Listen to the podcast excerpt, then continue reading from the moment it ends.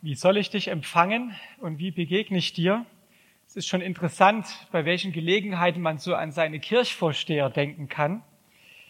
Der Gemeinde oder in den Gemeinden, in denen ich vorher war, vor Burgstedt, gab es eine Kirchvorsteherin, die hieß Götze. Und immer wenn ich das Lied singe, muss ich an sie denken, damit was dich ergötze, mir kund und wissen sein. Aber ich denke immer zuerst an sie und nicht etwa an Mario Götze. Das soll also schon etwas heißen. Die Gnade unseres Herrn Jesus Christus und die Liebe Gottes und die Gemeinschaft des Heiligen Geistes sei mit euch allen. Liebe Gemeinde, vielleicht kennt ihr dieses Oberammergau-Lied. Heute kommt der Hans zu mir, freut sich die Lies. Ob er aber über Oberammergau oder aber über Unterammergau oder aber überhaupt nicht kommt, ist nicht gewiss. Ich glaube, ich habe das mal in der Schule im Musikunterricht gelernt. Und schon damals habe ich so gedacht, das ist doch eigentlich blöd und irgendwie sinnlos. Da freut sich diese Liese auf diesen Hans, weil er zu ihr kommt. Und dann ist nicht klar, auf welchem Weg er kommt. Und noch schlimmer, es ist gar nicht sicher, ob er überhaupt kommt. Es ist nicht gewiss. Na toll. Was soll das Ganze? Noch verrückter ist übrigens die zweite Strophe dieses Liedes. Hans isst den Schweizer Käse ohne Gebiss. Ob er aber mit dem Oberkiefer kaut oder aber mit dem Unterkiefer kaut oder aber überhaupt nicht kaut, ist nicht gewiss. Jetzt kriegen alle Hunger. Aber nochmal zurück zu Strophe 1. Wenn ich mich auf einen Besuch freue und dann ist überhaupt nicht klar, ob er tatsächlich kommt, dann ist das eine komische Situation. Denn selbst bei verwandtschaftlichen Pflichtbesuchen braucht man schließlich eine gewisse Planungssicherheit. Und wenn ich das Kommen eines bestimmten Menschen geradezu ersehne, dann wird mich diese ganze Ungewissheit noch viel verrückter machen. Oder stellt euch mal die Arbeit im Kirchenvorstand vor, wenn alle sagen würden, na mal sehen, ob ich komme. Komme ich heute nicht? Komme ich morgen? Na toll, so kann man nichts bewegen, so kann man nicht arbeiten, so kann man überhaupt nicht leben. Advent heißt Ankunft. Wenn alles ganz dunkel ist, dann blicken wir nach vorn. Wir hoffen darauf, dass es wieder hell wird. Wir warten, dass Jesus bei uns ankommt. Aber warten wir wirklich? Im Moment warten wir doch eher auf Testergebnisse, Impfstoffe, auf Entscheidungen der Politik und auf schmerzlich vermisste Freiheiten.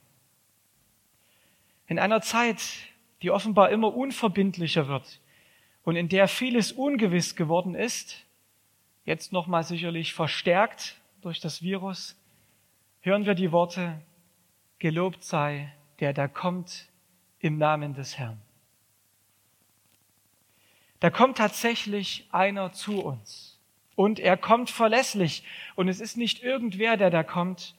Es ist Jesus. Er kommt im Namen des Herrn und das löst Freude aus.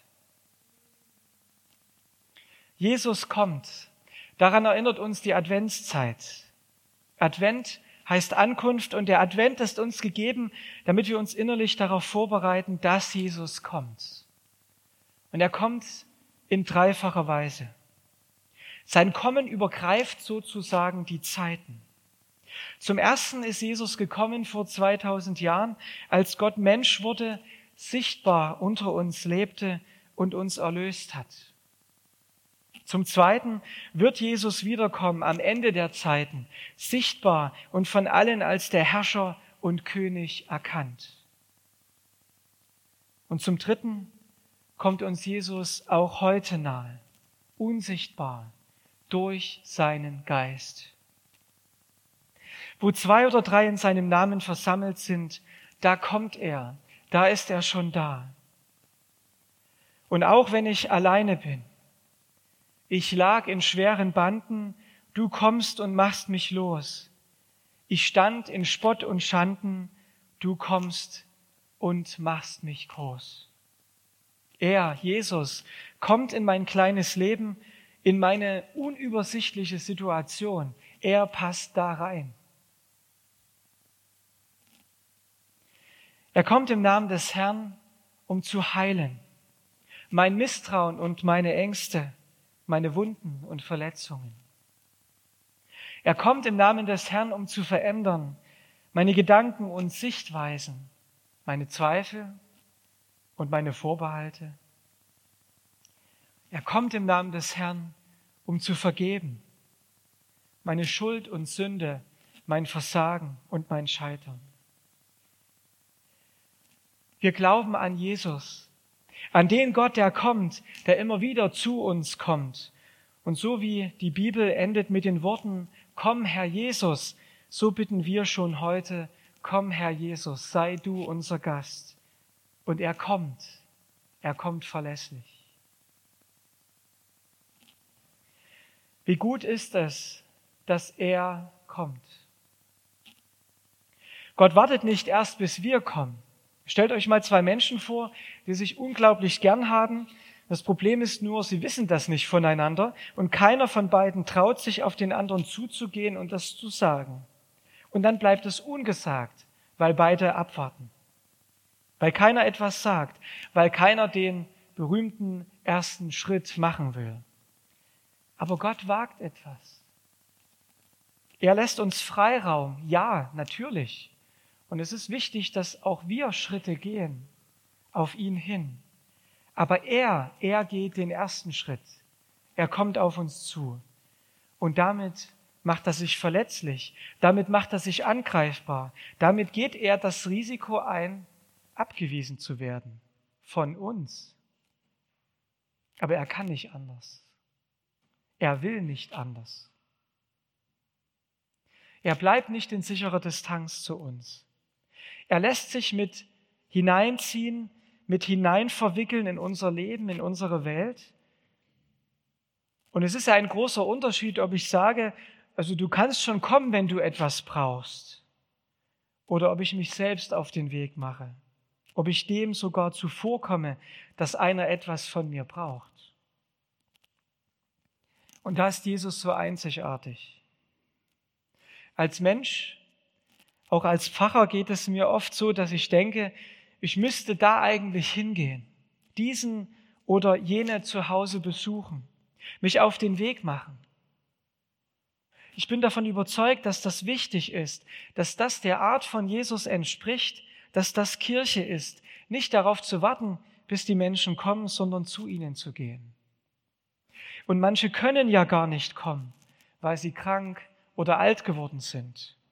Und manche möchten nicht kommen, weil sie verletzt oder enttäuscht worden sind oder, so müssen wir jetzt hinzufügen, sich vielleicht das Risiko als zu groß gestaltet zu kommen, obwohl es theoretisch möglich wäre in dieser Zeit. Wie oft bauen wir mit unseren Händen und mit viel Einsatz etwas auf und dann reißen es wir mit dem Hintern wieder ein. Und dann müssen wir uns wieder auf den Weg machen, den ersten Schritt gehen. Aber für uns ist das oft schwer. Da bangen Eltern um das Leben ihres Sohnes und sehnen sich nach Beistand, aber da kommt keiner. Da wartet eine ältere Frau an ihrem 90. Geburtstag auf wenigstens einen Besuch, aber der kommt nicht oder nur sehr spät. Und da ist Enttäuschung da und die ist so verständlich. Aber oft schaffen wir es nicht zu kommen, zueinander zu kommen. Und da ist es so wichtig, dass er kommt dass Gott versprochen hat zu kommen. Über alles menschenmöglich Denkbare und Leistbare hinaus kommt er. Gott kommt so, wie kein Mensch kommen kann. Erwartest du, dass er kommt, Gott selbst, in dieser Zeit, in diesem Advent? Als Jesus vor fast 2000 Jahren in Jerusalem einzieht, das sind drei Menschengruppen beteiligt und diese Gruppen gibt es auch heute noch. Das sind zum einen die Jünger von Jesus, das sind die Boten. Sie besorgen für Jesus diesen jungen Esel. Sie kündigen sein Kommen an. Sie lassen sich von Jesus senden und bereiten ihm den Weg. Sie erzählen mutig von Jesus und sie vertrauen darauf, dass er das auch erfüllt, was von ihm angekündigt wird. Zum Zweiten ist da die große Menge, die mit Jesus nach Jerusalem kommt. Das sind die, die etwas von Jesus erwarten. Sie legen ihre Kleider und Zweige auf den Weg. Sie sind ganz gespannt, aber sie haben auch klare Vorstellungen, was so ein Davidssohn tun soll. Und zum Dritten sind da die Einwohner Jerusalems. Und die sind einfach nur aufgeregt, irgendwie. Sie sind überrascht, dass Jesus kommt. Aber sie sind auch neugierig und sie fragen, wer ist das? Wo stehst du heute, wenn Jesus zu dir kommt? Gehörst du zu denen, die seine Boten sind, die sich senden lassen? Oder gehörst du zu seinen Fans, die etwas Bestimmtes von ihm erwarten? Oder gehörst du zu den Überraschten, die noch nicht so richtig wissen, was hier passiert? Vielleicht gehörst du mal zu der einen, mal zu der anderen Gruppe um Jesus herum. Aber wo du auch stehst, er kommt und er hat Gutes mit dir im Sinn. Und wie kommt Jesus heute zu dir? Zwei Dinge sind mir hier wichtig geworden. Das erste, Jesus kommt anders als gedacht. Die Menschen damals haben eher einen mächtigen König im Sinn gehabt, der endlich für klare Verhältnisse sorgt. Aber Jesus reitet nicht mit einem Schlachtross in Jerusalem ein, sondern ganz im Gegenteil auf einem jungen Esel. Der König kommt bescheiden und demütig. Er geht neue Wege und das tut er bis heute. Er durchkreuzt unsere Erwartungen und ist dort zu finden, wo wir ihn erstmal gar nicht so vermuten. Gott macht sich klein und doch hat er alle Macht. Manchmal müssen wir uns bücken, damit wir ihn entdecken. Und das Zweite, Jesus kommt verlässlich. Die Menschen damals haben gespürt, Jesus hat sein Kommen geplant. Das ist kein Zufall. Jesus hält, was er verspricht. So wie er vorher verlässlich war, als er die Jünger auf dem See oder als der Sturm die Jünger auf dem See durchschüttelte, so wie er später verlässlich kommen wird, als sich die Jünger nach seiner Kreuzigung ängstlich verbarrikadieren. So verlässlich kommt er auch nach Jerusalem. Und so verlässlich kommt Jesus auch heute zu dir. Wenn du krank bist und die Diagnose noch unklar ist, dann kommt Jesus. Bitte ihn doch, dass er Klarheit bringt und deine Ärzte segnet und dich stärkt und wieder aufrichtet. Wenn du Stress mit deinen Kindern hast und mit den Nerven am Ende bist, dann kommt Jesus. Bitten wir ihn doch, dass er gute Gedanken und die nötige Kraft gibt. Und wenn wir im Kirchenvorstand zusammen sind und eine schwierige Entscheidung zu treffen ist, dann kommt Jesus. Bitten wir ihn doch, dass sein Heiliger Geist uns leitet und uns Weisheit gibt. Und wenn du in den nächsten Tagen vor echten Herausforderungen stehst, dann kommt Jesus. Und zwar direkt von oben. Nicht erst über Oberammergau, Unterammergau.